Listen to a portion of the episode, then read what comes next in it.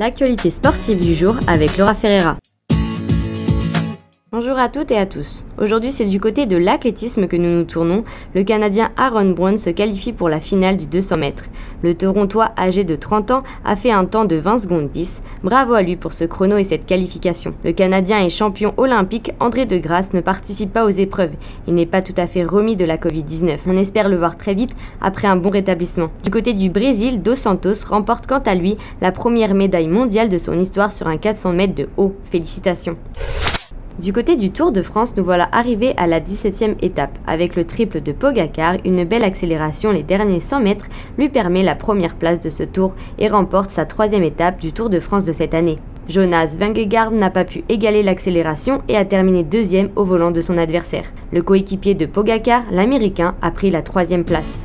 C'était votre point d'actualité sportive avec Laura Ferreira.